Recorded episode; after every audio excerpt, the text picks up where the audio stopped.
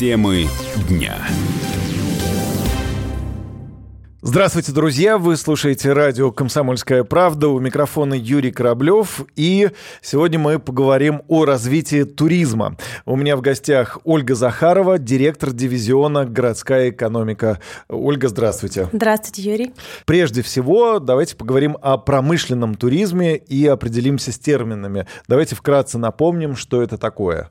Когда мы говорим о промышленном туризме, мы все-таки подразумеваем путешествия на действующие предприятия, то есть с помощью производственных экскурсий когда есть у человека возможность увидеть процесс рождения вещей. А прежде всего, кто туда должен отправляться? Это обычные туристы или, может быть, дети, которые бы увидели, может быть, захотели э, работать на этих предприятиях? То есть первоочередные цели все-таки какие? Развитие туризма или там э, воспитание патриотизма в э, наших детях, в молодежи?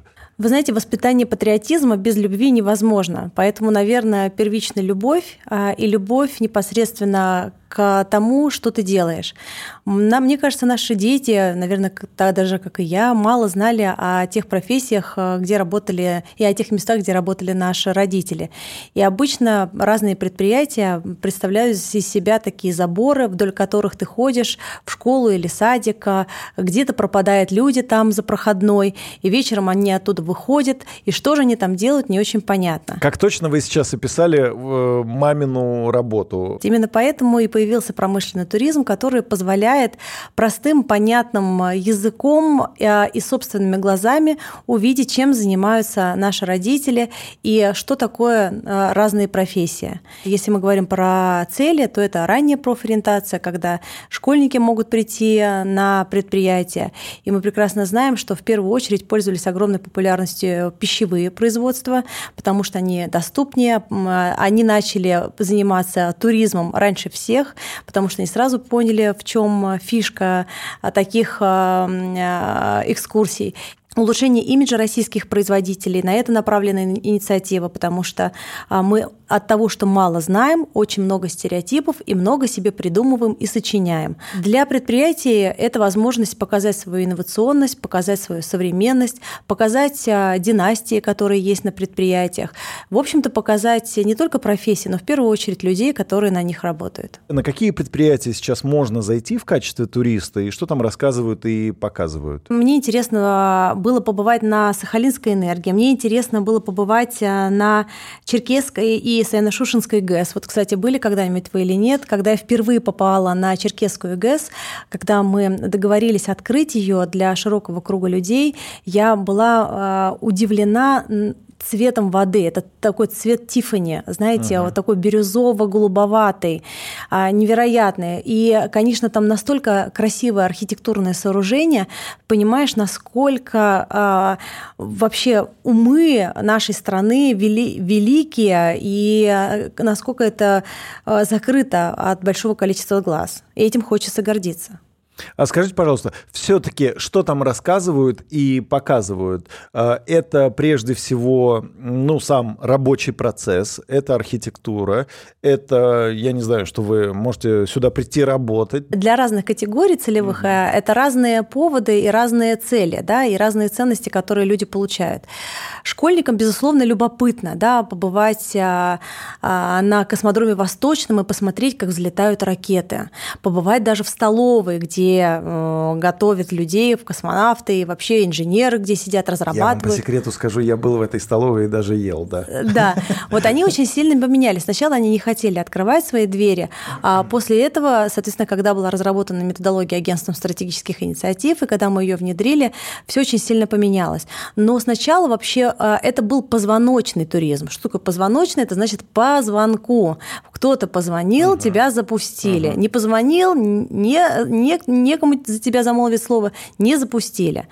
Поэтому сейчас это выстроено на системной основе, и э, школьники туда приходят с удовольствием, смотрят и на площадку выходят, узнают, как э, вообще ставят ракету, как она запускается, как это сложно. Есть э, предприятия с белой металлургией, где производственные все процессы спрятаны под стеклом, и ты практически находишься как в музее и смотришь на весь процесс ну, как бы с высоты. Там люди ходят в белых халатах, кругом белое оборудование, и это странно, вроде металлургия, как бы, да, а при этом все очень чисто, современно, инновационно и интересно. Я еще бывал, была на Хабаровском, в Хабаровском крае на авиационном предприятии. Вот когда туда приходят студенты, первый их вопрос спрашивают, а какой возраста людей, которые работают на этом предприятии. Там и вы удивитесь, молодые, да. да, там действительно все очень молодые, порядка 35 лет возраст сотрудников в среднем. В основном очень много симпатичных мужчин, поэтому не знаю, почему они только там собираются. Но надо сказать, что те ребята, которые начали свою карьеру именно на этом предприятии, они потом востребованы по всей стране и по всему миру. Они действительно высококвалифицированные, и там все чисто, все технологично, даже вот все документы, которые могут получать сотрудники, стоят специальные устройства, которые позволяют и, и прямо в моменте получить тебе необходимые документы там для подачи визы или там просто для устройства ребенка в садик или еще что-то. Ну, Сейчас попробую вам парировать. Э, вы назвали несколько предприятий, это, наверное, самых э, интересных. Космодром Восточный, может быть, авиационный завод. Но в большинстве своем это все-таки такие серьезные промышленные предприятия, которые не выглядят э, чистенько, беленько. И вот неужели кому-то интересно ходить по цехам, изучать производственный весь процесс? Я думаю, что это все-таки ну, небольшая часть любителей вот таких путешествий. Или я все-таки ошибаюсь? Вы знаете, наверное, это, а, во-первых, а, люди, а, а, любознательные, б, люди любят впечатления, и люди любят что-то новенькое, что другим недоступно. Люди любят быть первооткрывателями. Есть такое предприятие Магнитогорский металлургический комбинат, который находится в Челябинской области, и там, конечно же, и льется металл, и температура свыше 1000 градусов, и все это прямо перед вашими глазами, и вы можете, в принципе, как бы достаточно близко подойти, и мимо вас снуют эти рабочие, но весь технологический процесс карты, экскурсии, с одной стороны, интегрирует вас в эту жизнь, с другой стороны, вы действительно как бы безопасно, все это безопасно, но вы видите, как все устроено. И когда перед вашими глазами выливается огромное количество а, металла, и рядом вот эта доменная печь, ты вдруг вот понимаешь, почему она не может замереть на секунду. Да? Этот процесс круглосуточно работает. С одной стороны, у меня такая картинка, это Сочи, пальмы, море. Это вот один вариант э, путешествия. А с другой стороны, Челябинск, снег, Э, доменные печи. Скажите, пожалуйста, кто целевая аудитория подобных экскурсий? То есть э, кто на них обычно ходит и не только ходит, но и едет? А в первую очередь э, это все-таки студенты, потому что а, они уже смотрят, куда они могут пойти работать, и их уже приглашают работодатели на различные предприятия. Во вторую очередь это школьники, которые а, в целях ранней профориентации все-таки задумываются о том, куда, в какой университет им поступать и какие ожидания а, будут. А сколько стоит подобная экскурсия, и можно ли это считать ну, дополнительным доходом для предприятия? Знаете, а, пищевые предприятия на этом хорошо зарабатывают, uh-huh. безусловно, да, а в целом экскурсия стоит, стоит от 200 а, рублей до 2000 рублей. Есть такие. Со всеми экскурсиями можно а, ознакомиться на нашем сайте Промтуризм онлайн. Там собрано сейчас порядка 100 производственных экскурсий. Они абсолютно разнообразные в разных регионах. И, кстати, пользуются огромной популярностью. Мы никогда не думали, что промышленный туризм будет настолько быстро развиваться. А действительно, какие-то там вещи, которые кажутся неживыми, они оживают при хорошем экскурсоводе. Угу. Многие предприятия начали уже делать помимо производственных экскурсий прямо представления на действующих предприятиях, угу. когда а, в рамках спектакля участвуют непосредственно сотрудники этого предприятия. Понятно, что это в записи, видео, а, но тем не менее многие истории, которые рассказаны из жизни людей, просто щемит а, в сердце, да, и ты настолько проникаешься этой профессией, ты влюбляешься как бы в тот труд, который делают эти люди, и каждый раз потом понимаешь ценность того предмета, который ты видишь либо на своем столе, либо в быту ты им пользуешься. А охотно ли идут компании на этот шаг? Ведь большого дохода, как я понимаю, они не приносят, а вопрос безопасности, он встает в полный рост. В первую очередь немножко цель другая, не заработать на экскурсиях, а все-таки привлечь э, кадры э, на предприятие. И, конечно, сегодня э, идет большая конкуренция. Ребята приезжают, даже смотрят в рамках наших программ стажировок коротких, которые мы организовываем с нашими партнерами. Мы показываем не только предприятия, мы показываем и ту среду, в которую человек собирается переезжать. А какие набережные, какие детские садики, какие школы есть. Поэтому для того, чтобы сегодня принять человека человеку решение о своей работе, о будущей, да, об работе, может быть, о переезде, конечно, он хочет знать гораздо больше, чем просто а, заработная плата на этом предприятии.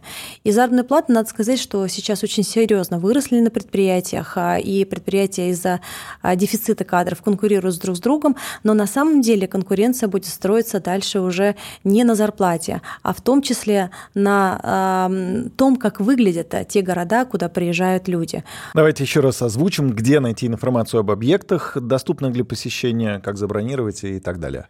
А, сайт Промтуризм онлайн а, на странице Агентства стратегических инициатив. А, забронировать можно сразу прямо нажав кнопку на этом сайте. Он вас навигирует к тому туроператору или к тому предприятию, которое организовывает экскурсии непосредственно на заводе, либо на фабрике, либо на устричной ферме. Всем слушателям я напомню, что у нас в студии Ольга Захарова, директор дивизиона «Городская экономика». Э, продолжим буквально через пару минут. Темы дня.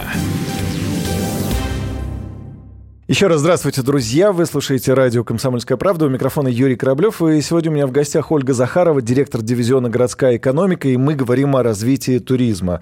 Э, в первом блоке говорили о промышленном туризме, а вот сейчас хотел бы поговорить о туристских тропах. Э, как растет интерес к активному туризму по туристическим тропам? Сколько людей им сейчас занимаются? Э, расскажите, пожалуйста, Ольга. Понятие туристская тропа не существует сегодня в законодательстве. И именно этим мы занимаемся. У нас есть есть поручение президента, в рамках которого мы а, совместно с различными субъектами Российской Федерации и а, людьми, которые на земле а, создаем этот закон. Я думаю, что в ближайшее время он выйдет, и вот тогда мы точно поймем, что такое понятие тропа. Угу. Пока по всей стране строят что-то, нечто похожее на тропы. Но мы прекрасно знаем, что в советское время активный туризм был популярным видом отдыха, и в поход ходил каждый школьник, а для молодежи вот такие туристские клубы были самым популярным а, временем, а, времяпрепровождением, да, это своего, своего рода досуг. На 88 год в СССР существовали более 400 всесоюзных троп и 6 тысяч региональных плановых троп.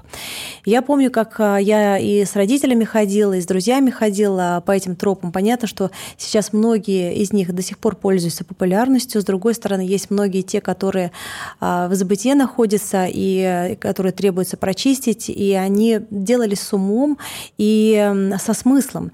А, поэтому очень хотелось бы возродить эту традицию, ходить по туристическим тропам, потому что, с одной стороны, это доступный вид отдыха для людей, абсолютно не, зависит от того, какое количество денег у вас в кармане.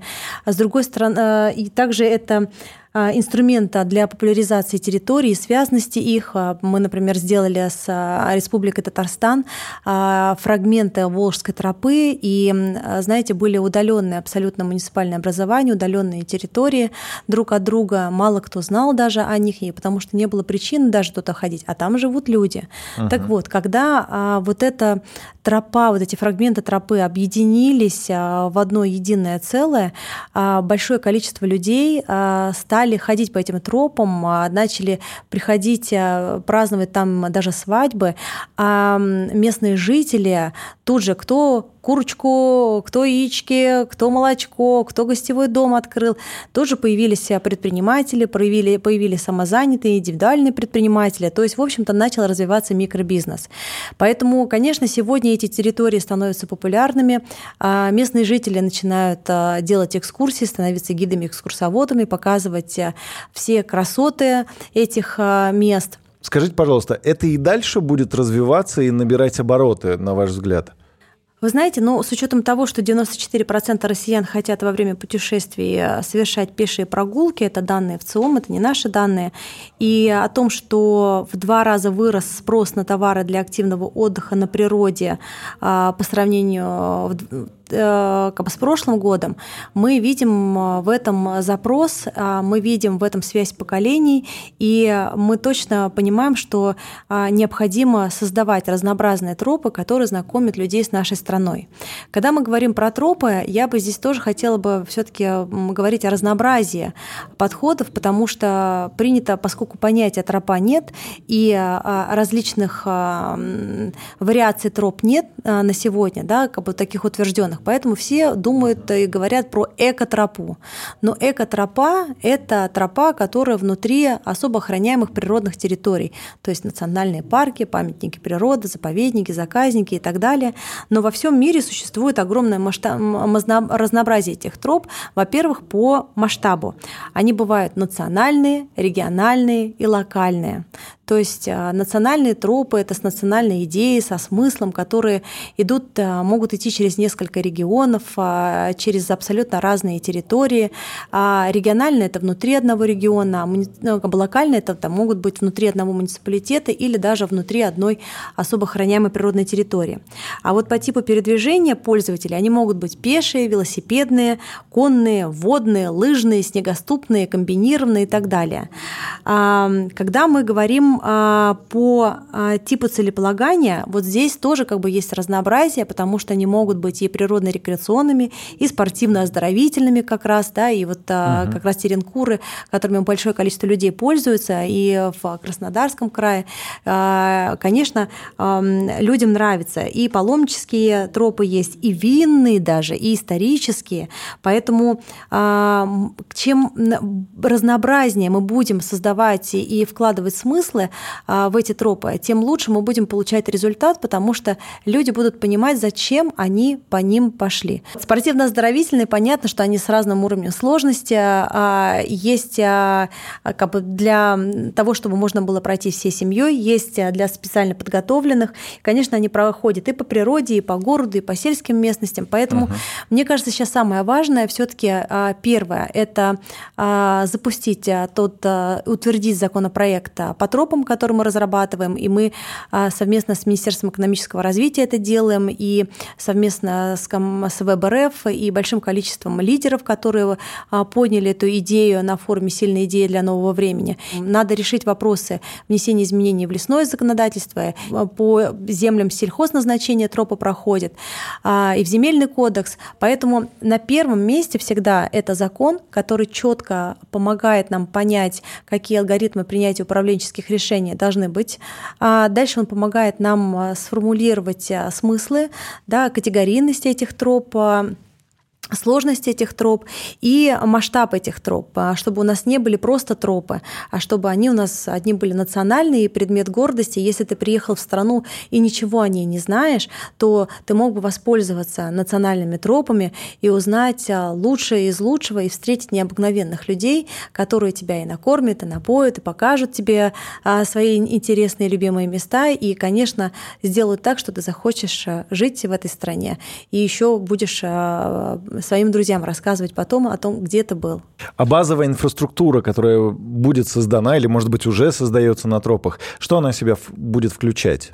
А вы знаете, базовая инфраструктура включает абсолютно а, вещи, которые связаны с нашим а, походом по этим тропам. Если мы говорим о том, что нам где-то нужно переночевать, угу. да, и если эта тропа достаточно длинная, то, наверное, должны появиться средства размещения. Это бизнес должен Это сделать? бизнес, конечно, угу. это однозначно бизнес будет делать, и бизнес в этом заинтересован, тем более, что мы видим, как только территория становится популярной, по ней идут люди, бизнес зарабатывает. А также есть инфраструктура, которая требует там просто для, построена для безопасности, если нужно укрыться от непогоды или там все-таки там от а, вдруг что-то случилось, да, ты можешь остаться в этом месте и там либо просто чай, кофе попить, да, перекусить и дальше пойти. А, безусловно, это информационные а, знаки, это навигация, маркировка троп, которая тоже направлена на, в первую очередь на безопасность для того, чтобы каждый мог комфортно находиться на территории, на природе, потому что не везде, опять же, работает связь. Угу. Поэтому вот эти все меры необходимо сделать после первого закон. Наверное, на втором месте я вижу создание методических рекомендаций, которые включают в себя в том числе и паспорт тропы. А есть ли какой-то утвержденный список троп, которые можно посмотреть и благодаря этому сформировать свой маршрут? Пока понятия тропа нет, каждый это понимает по-своему, а, и а, агрегаторов существует абсолютное множество а, разных, они никак не связаны друг с другом, информация угу. там тоже разрозненная, поэтому, конечно, это все необходимо привести в единообразие, при этом, мне кажется, это не должен быть один сайт, который да, агрегирует абсолютно все, пусть этих сайтов будет великое множество, главное, мне кажется, чтобы этим занималось не государство, а предприниматели, а те люди, которые все-таки делают все возможное, чтобы активно развивался туризм, для того, чтобы активно в эту сферу шли предприниматели, для того, чтобы были, была мотивация, мера поощрения тебя за то, чтобы ты прошел по тропе и получил там какой-то паспорт или знак, значок какой-то получил отличительный, как это было раньше. Да? Если это будет делать бизнес и информировать, то на этом бизнесу легко зарабатывать, ведь люди покупают экипировку, можно э, продавать рекламу. Поэтому, мне кажется, сначала закон – это то, что должно сделать государство. На втором месте – это методические рекомендации для того, чтобы у нас было как бы единообразие подходов, принципов и качества создаваемой инфраструктуры. А, и на третьем месте, конечно, даже, может быть, программа обучения, которую мы, э, возможно, запустим самостоятельно как агентство – и потому что нужно кому-то помочь, э, снабдить материалами, объединить людей, которые в разных регионах, в разных местах находятся для создания одного продукта. Я как ведущий еще и экологической программы знаю, что приток массового туриста на тропы может привести к загрязнению природы. Вот как не допустить этого? Ну, вы знаете, во-первых, это, конечно, просвещение, да, во-первых, это все культура, наша собственная угу. культура, которая идет э, от нас самих. А другое дело, безусловно, для того, чтобы а, было людям комфортно и удобно, для этого нужно установить правила, в рамках которых человек понимает, что ближайшая урна или там ближайшее место для того, чтобы выбросить мусор, находится через столько-то там километров или метров и так далее. А во всем мире существуют разнообразные программы «Принес, убери, а, забери с собой», то есть люди не оставляют мусор на территориях природных, они понимают, зачем они сюда идут, почему они сюда идут и что с этим дальше, какие есть последствия у этого, потому что все-таки нас окружают и в природной среде а, животные, и это очень пагубно влияет в первую очередь на взаимодействие человека и животного и на дальнейшие их привычки, которые а, могут а, негативно сказаться в будущем. Спасибо вам большое за ваши ответы. Всем нашим слушателям я хотел бы напомнить, что мы говорили о развитии туризма с Ольгой Захаровой, директором дивизиона «Городская экономика». Спасибо. Спасибо. У микрофона был Юрий Кораблев. Всего доброго и до встречи в эфире. Темы дня.